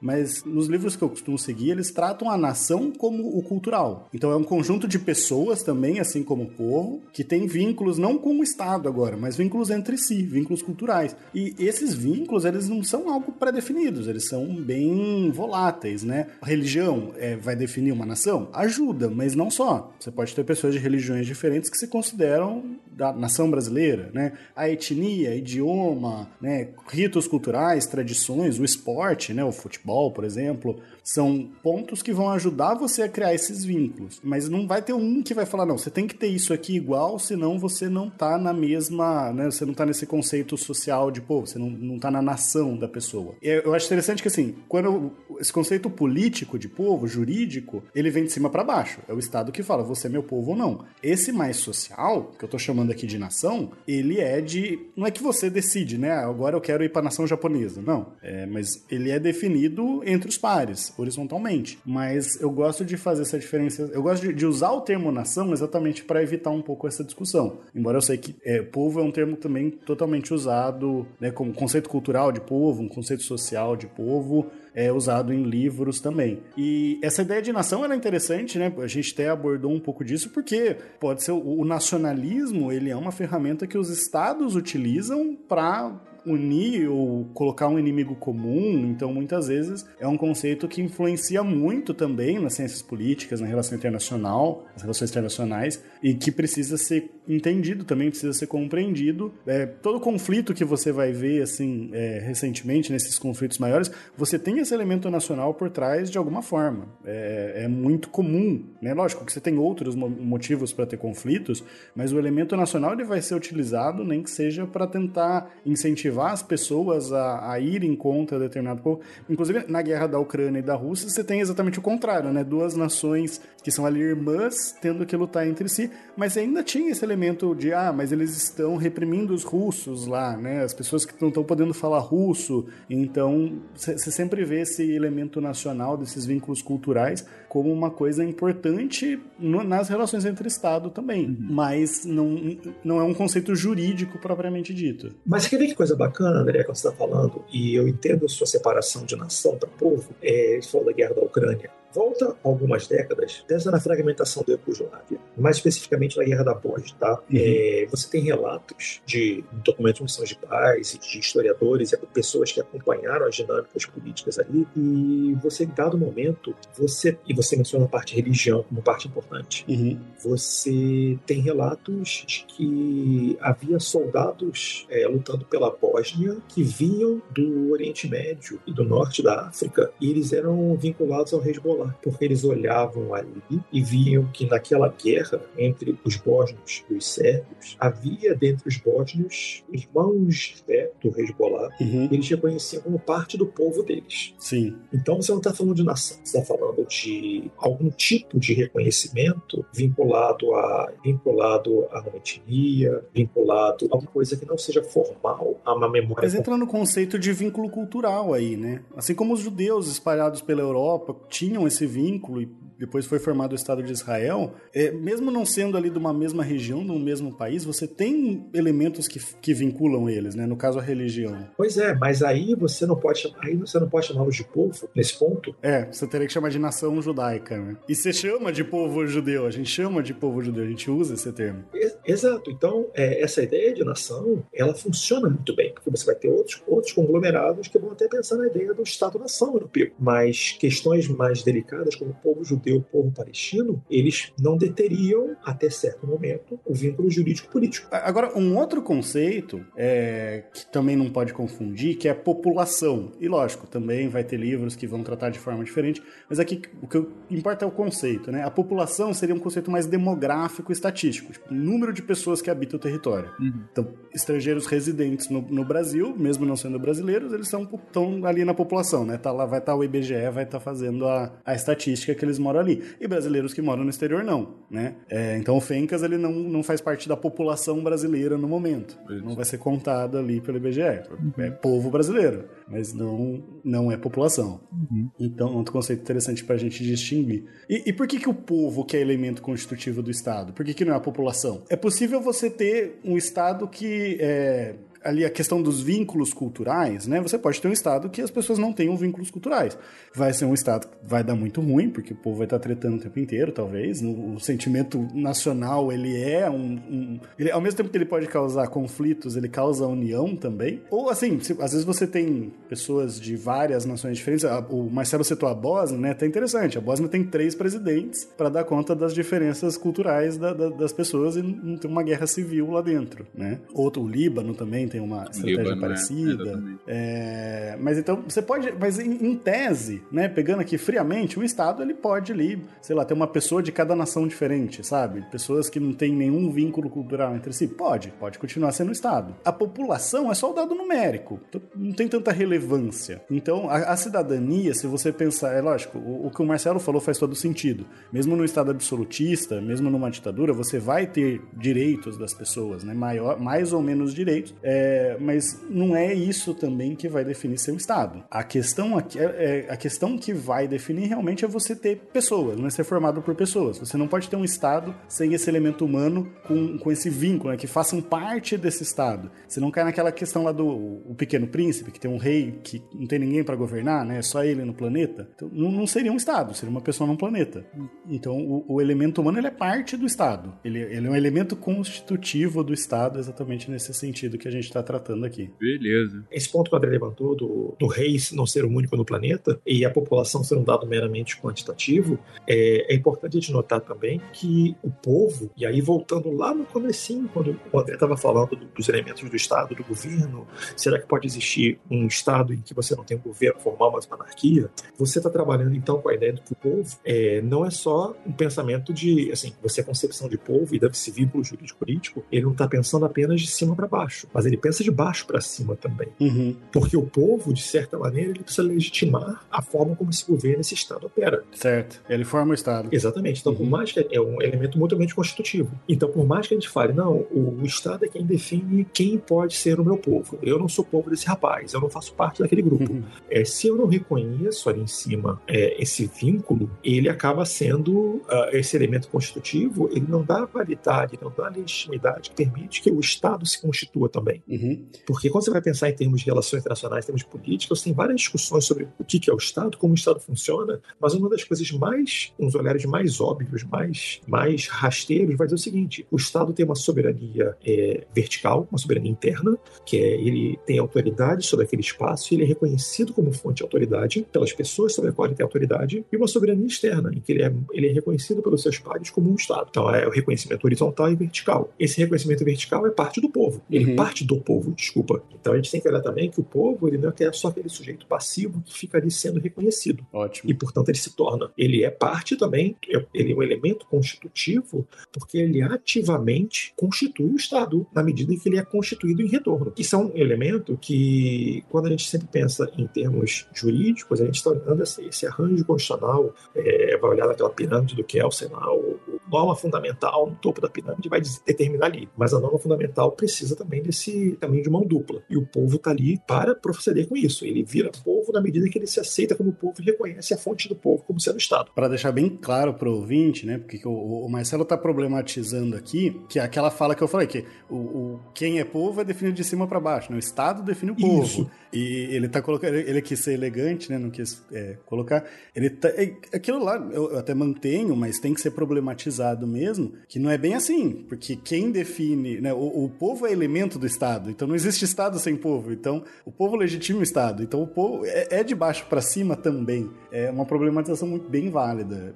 Perfeito. É, é, não, é porque, é porque assim, aí entra muito é, formas de ver o mundo, assim, formas de, de, de essa é a literatura de discussão.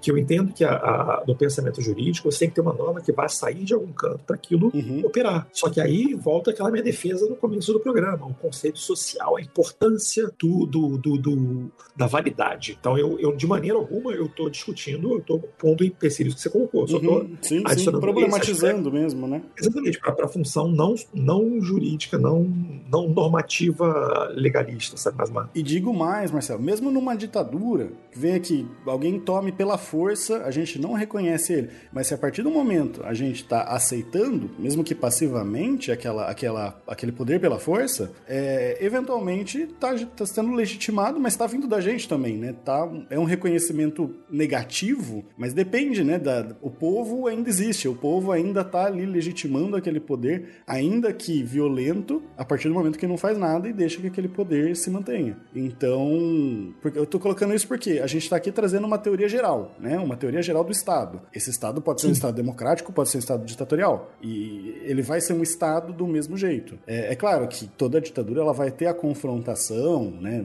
Nenhum, nenhum poder se mantém pela força. Mas aqui, realmente, querendo trazer só de um ponto de vista estritamente teórico, sem, sem querer entrar em problematizações práticas. eu acho fantástico. Mas aí, essa, essa minha colocação, ela não, não contradiz aqui. Aham. Ela vem na questão lá de trás, a parte do será que a gente consegue ter um Estado em que a anarquia é o, é o sistema que o regula, já falando dos elementos do Estado. Aham, sim. Eu nem quis entrar muito na discussão da anarquia porque eu não tenho resposta. Não, mas então, eu, eu não tenho resposta, mas eu jogo, eu jogo gasolina na- na discussão. Aham. O povo, então, como você não tem uma, como você não tem um governo formalizado que possa colocar as regras, então você vai numa anarquia, você vai ter práticas, posturas, normas criadas de forma diferente, o povo volta a legitimaria. Uhum. Então, tá- então não estou dando a resposta, mas estou sugerindo que uma resposta pode vir por esse lado Uhum. também. Uhum. É isso. Tem um autor alemão chamado Friedrich Miller e ele trabalha com quatro vertentes do povo, justamente isso que vocês estavam comentando: o povo ativo, o povo que é o destinatário das prestações do Estado e o povo legitimante. Ele ainda pega uma quarta, que eu acho que a gente vai falar mais depois, que é o povo como ícone. Mas é bem por esse caminho aí.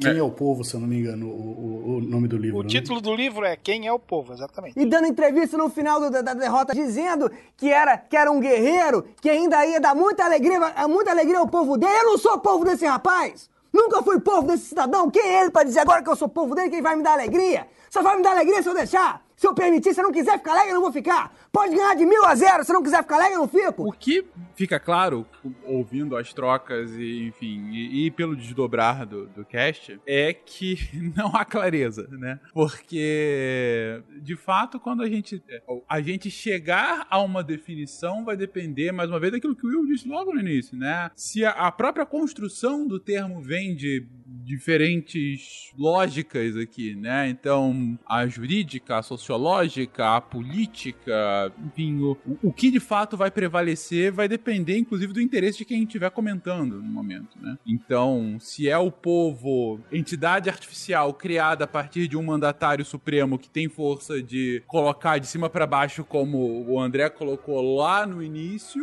é uma resposta. É, de certa forma, o, o jurídico. É, você tá, de fato, colocando de cima para baixo o que é o povo e o que não é o povo, pelo menos sobre o prisma jurídico. Essa discussão é interessante também, porque tem os mitos relativos à conceituação do povo, né? Sim, bom. Tu tem que saber o que é e o que não é, né, justamente para não ficar cego perante a, a manipulação de alguns grupos com quintas intenções, né, cujo principal objetivo é, é distorcer a figura do povo para tentar legitimar uma ação ou uma atuação autoritária maquiada como se fosse democrática. Perfeito. E a história brasileira do século, do início do século XX, final do século XIX e início do século XX é essa. Aí você tem um ponto, sei lá, fulcral da democracia, né? Uhum. Não, é, é, e, e a identidade do nacionalismo brasileiro é, tem isso de forma muito clara da passagem da virada do século XIX para o século XX,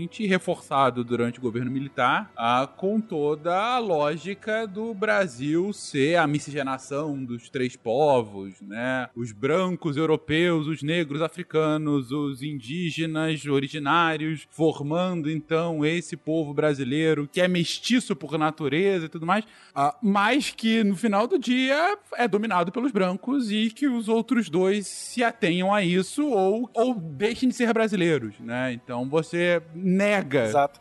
É uma construção demagógica Uhum. e fraudulenta por parte é, desse grupo, vamos chamar grupo dominante, do que seria povo, né? Sim, sim, sim. Ah, Muito claramente para criar a- identidade nacional, assim sendo e colocando a partir de uma de uma ah, de uma ficção útil, né? Que é dessa miscigenação viria o que é a brasilidade, o que é o brasileiro e, e quem é e quem não é, né?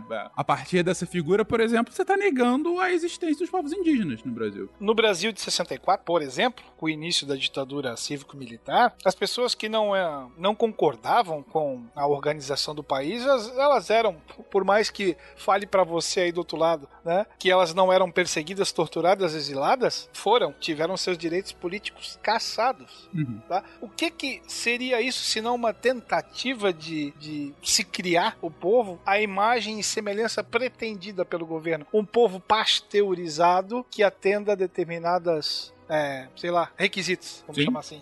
É o que o nazifascismo fez, por exemplo, também. Né? Aí você tem, ah, aí a gente vai longe, né? Expulsão, escravidão, colonização, extermínio, limpeza étnica. Aí você vai utilizar o conceito mitificado de povo ou a criação que o, que o Miller fala, a, a iconização do povo utilizada para isso. Uhum. Ou um povo ideal, né? Quem é o, o- o brasileiro, o, o- tipo ideal do brasileiro e o que, o que deveria ser, né? Pra você ser enquadrado assim. Isso é. Ou o ariano, né? Ou ariano como o exemplo máximo disso, né? Mas não o único. A gente não precisa nem deixar de falar que isso foi evocado agora bastante por, por parte da população brasileira. Por exemplo, todo o debate com relação a o Estado é laico, mas não é. O Estado brasileiro é laico, mas ele não é ateu. Antirreligioso? É, Então, ele não é ateu, né? Como falando que o Brasil é um estado cristão, logo o brasileiro é cristão. Ora, se é assim, se eu não sou cristão, eu não sou brasileiro, brasileiro? É, é a falácia do falso escocês, né? Todo Exatamente. escocês toma chá. Mas eu não tomo chá, eu sou escocês, não. Então você não, você não é um verdadeiro escocês. Mas é, é, é isso, quando. É, é bem o que o Will comentou agora. É, é importante a gente entender a história e a origem do que é essa figura mítica do povo, dessa, desse nacionalismo que é sempre artificial. Isso, cara, é, é tão importante repetir isso. Não existe nacionalismo natural, gente. É, não existia um Brasil aqui antes de ter pessoas que formaram essa ficção que é o Brasil. Exato, exato. É uma ficção. É uma né? ficção. O Brasil é uma ficção, mas é uma ficção no qual mais de 210 milhões, quase 220 milhões de pessoas vivem hoje em dia. Mas isso não Uhum. quer dizer. O, o ponto de você entender que é uma ficção não é falando, ah, então eu não aceito. Não. É você entender que por ser uma ficção, ela foi criada e ela teve um desenvolvimento que em vários momentos foi levado para favorecer A e não favorecer B. Então, quando você começa a entender isso e começa a entender essas criações do que, que é o povo, do que, que não é o povo, do que é o brasileiro, do que não é o brasileiro, você entende o que, que tá por trás disso. O que, que tá por trás de você falar que o brasileiro é cristão? É algo muito. Assim, sim, a maioria da população brasileira professa a fé cristã, seja católica, evangélica, que seja. Mas isso quer dizer que o brasileiro é cristão? Se for assim, a gente tá falando que, sei lá, 50 milhões de pessoas não são brasileiras. E aí, o que, a gente faz com essas pessoas? Eu registrei, até anotei aqui uma passagem do livro do Miller. Ele fala assim: ó, a transformação do povo em ícone consiste em desnaturar o povo de si mesmo, em mitificá-lo de forma que não se trate mais de povo enquanto representação dos indivíduos da nação. O povo, como, como ícone, trata-se de uma ficção criada e utilizada para promover um poder violência ilegítimo, selvagem e transbordante. Ô, Fênix, até interessante que você falou de o povo é um conceito histórico, né, construído, até pra gente entender o porquê da pauta, né? Por que, que o povo é elemento constitutivo de Estado? Estado moderno, a gente fala de Estado a partir do absolutismo. E antes, né? Não tinha povo? Nesse conceito jurídico, não. Até porque se é um grupo de pessoas com vínculo com o Estado e não existia Estado, não existia povo, né? Mas aí eu tô sendo tautológico. É, mas basicamente, quando você tinha, por exemplo, pegar a Idade Média, que é o momento logo anterior, né? O feudalismo, a pessoa ela simplesmente estava ali num lugar que por acaso era a zona de influência de um rei. As relações com aquele rei eram pessoais, né? Você tinha os senhores feudais fazendo relações pessoais com o rei. E aí,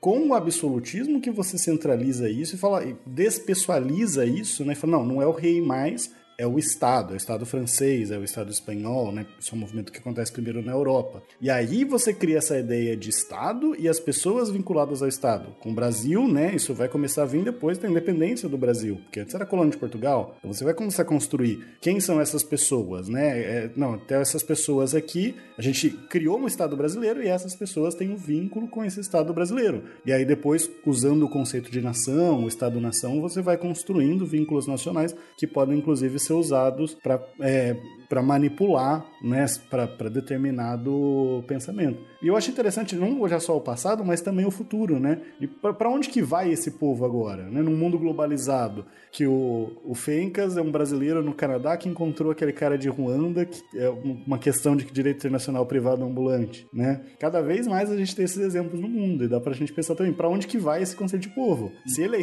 se ele é um conceito histórico e que não existiu sempre, ele pode mudar. Ele pode virar outra coisa de acordo com o mundo globalizado, para os rumos que a gente vai tomar. vai depender, inclusive, do que vai ser o Estado no futuro. Né? É, A, a globalização, em específico, fez com que a- as fronteiras sejam muito mais facilmente permeadas. Né? Então, aquela questão do Estado sólido, é, que poderia existir desde o, da, da, da modernidade, está desfalecendo agora. Né? Então, é- ele é há muito que os estados não dependem de si, isso já há mais de um século, mas hoje mais do que nunca, né? Você não tem, o estado está economicamente, mu- os estados, né, estão economicamente interdependentes, já extremamente. Você vê que até levando mais uma vez o, o tópico da guerra na Rússia, né, com a Ucrânia. Qual é a, a- não a principal, mas uma das principais formas de apaziguamento que as potências ocidentais estão fazendo com a Rússia no momento. Claro que eles estão dando armamento para a Ucrânia, mas o ponto zero foi: eu vou isolar a Rússia do mundo. É uma estratégia de longo prazo, mas que vai doer bastante neles é, é, nessa estratégia. Ah, não funcionou, a, a economia russa continua mas assim, tá, tá começando a dar os efeitos agora, né, da estratégia. A economia acelerando, mais, enfim, é, não tá conseguindo sustentar e tal. Mas o ponto é, é, é, se o Estado é tão conectado dessa forma, como que fica o povo que tem essa conexão do ponto de vista econômico, de fato, diretamente? Mas mais do que isso, com, uh, se o povo é uma, é uma ficção que é constituída a partir a, des, da, do meu reconhecimento com o outro, se eu começo a me reconhecer com povos de outros lugares, às vezes mais do que com os meus nacionais, se de repente uh, a gente vê uma aliança das extremas direitas agora ao redor do mundo. Isso que eu ia comentar, porque o, o outro lado disso são nacionalismos extremados aparecendo cada vez mais, né? Sim, para tentar se diferenciar, sim. Apesar da aldeia global estar se constituindo, existe esse outro lado também. Sim. Da ascensão de regimes de que sejam chamados de extrema direita em vários locais do planeta. Sim. E o meu ponto aqui, Will, era que não só isso que acaba sendo até como uma resposta muitas vezes, né? Muitos desses movimentos são anti-globalizantes por natureza, né? São contra. Aqui no Canadá é muito forte, a, a direita se organiza contra o World Economic Forum, uh, o Fórum Econômico Mundial. Eles batem bastante nisso, falando que o, o Trudeau, que é da centro-esquerda aqui no, no Canadá, se vende a pauta do World Economic Forum e por conta disso tá comprando a agenda 2030 da ONU e tudo mais.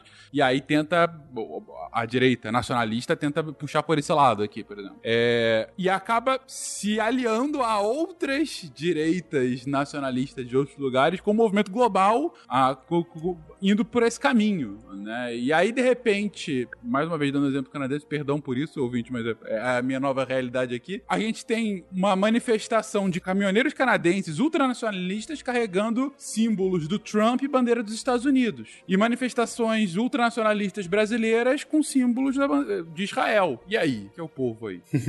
O, o, bom de falar de guerra na Ucrânia é que não dá cast, né? não, quase nada.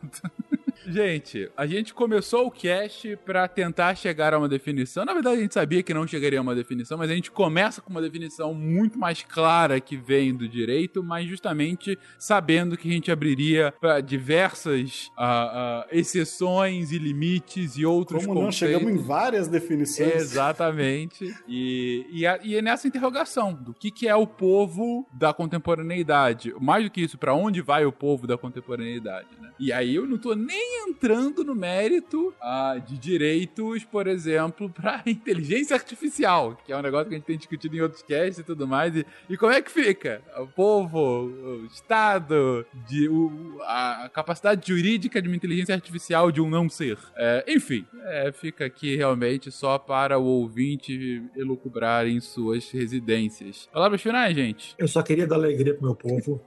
Teve uma, uma boa. Hum direto de 30 de novembro de 1979, em Florianópolis, quando da visita do Figueiredo. Hum. Oh. E aí foi a, a, chamada novembrada, e um dos bordões que a população cantava era: Chega de sofrer, o povo quer comer, chega de canhão, o povo quer feijão. Beleza. Brasil com a chiminha. Bons tempos isso aí, que a, a população reclamava, de Santa Catarina reclamava, hein? Exatamente, né?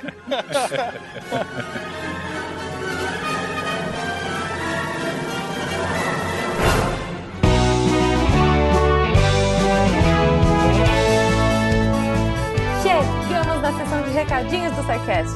Eu sou a Jujuba, passando aqui só para avisar que se você ouvinte quiser ajudar o projeto a continuar divulgando ciência de forma divertida, você pode através do PicPay, Padrim ou Patreon. Além do SciCast, você ajuda a manter outros projetos da casa e a manter o site também, com a nossa produção diária de textos incríveis. Caso você ainda não tenha visto, a gente editou o patronato para esse ano. Temos novidades bem legais esperando por vocês. Os nossos lindos patronos que apoiam e amam o projeto tanto quanto a gente. Os links vão estar tá aí no post. Fora isso, se você quiser entrar em contato com a gente para dúvidas, sugestões ou, enfim, recadinhos quaisquer, é só mandar e-mail para contato@sicast.com.br. Por hoje é só e eu encontro vocês na semana que vem. Tchau.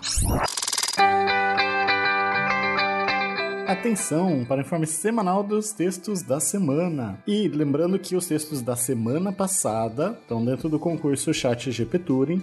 E se você ainda não mandou, você tem até o dia 19 do 3 para mandar. Ou seja, se você está ouvindo esse episódio na sexta, você tem só até o domingo. Então corre e não perde a chance de ganhar essa promoção. São só os textos lá do dia 6, 7, 8, 9 e 10 de março que saíram no portal deviante.com.br. As regras estão lá no final dos textos, também expliquei já nos últimos sidecasts, então não perde tempo e vai lá que domingo acaba o prazo para enviar as respostas. E no espírito da semana temática, a Samantha, na segunda-feira, trouxe pra gente o texto O Chat GPT no Planejamento de Aulas de Geografia. Esse texto não tá no concurso, tá? Esse texto foi escrito totalmente pela Samantha que ela relata a experiência dela em tentar utilizar a ferramenta ali para preparar algumas aulas, planos de ensino, provas. Ela traz algumas questões bem interessantes, alguns problemas muito relevantes que ela vai mostrar para o pessoal. Então confere lá. Na quarta-feira, mitigação de impactos. Existe justiça possível? Caso Maceió. Um texto da Isabela Simeão, em que ela vai trazer esse caso gravíssimo que aconteceu de crime ambiental, com danos ambientais, danos sociais, em que basicamente vários bairros de uma cidade de Maceió afundaram e vai falar um crime com pouca repercussão, inclusive. Então é interessante para você conhecer e divulgar o texto para todo mundo que tomar ciência desse episódio. E na sexta-feira, o Guilherme Assis vai trazer o texto A Carga Tributária Brasileira é Alta? E aí, será que é? Ele traz vários dados comparando com a carga de outros países para fazer esse comparativo e responder essa pergunta. Esses textos e mais, muito, muito mais, você encontra em www.deviante.com.br e você também pode entrar para a equipe do Deviante. Vem ver ser uma redatora, um redator, manda um e-mail para contato@scicast.com.br e bora ajudar a fazer a ciência mais divertida. Eu sou André Trapani, pagando os impostos e apagando a luz da Torre Deviante. Se a ciência não for divertida, tem alguma coisa errada.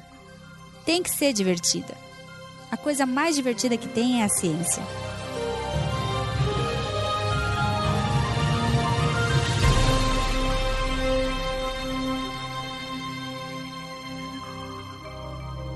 Este programa foi produzido por Mentes Deviantes. deviante.com.br Este programa foi editado por Tapcast. Edições e Produções de Podcast.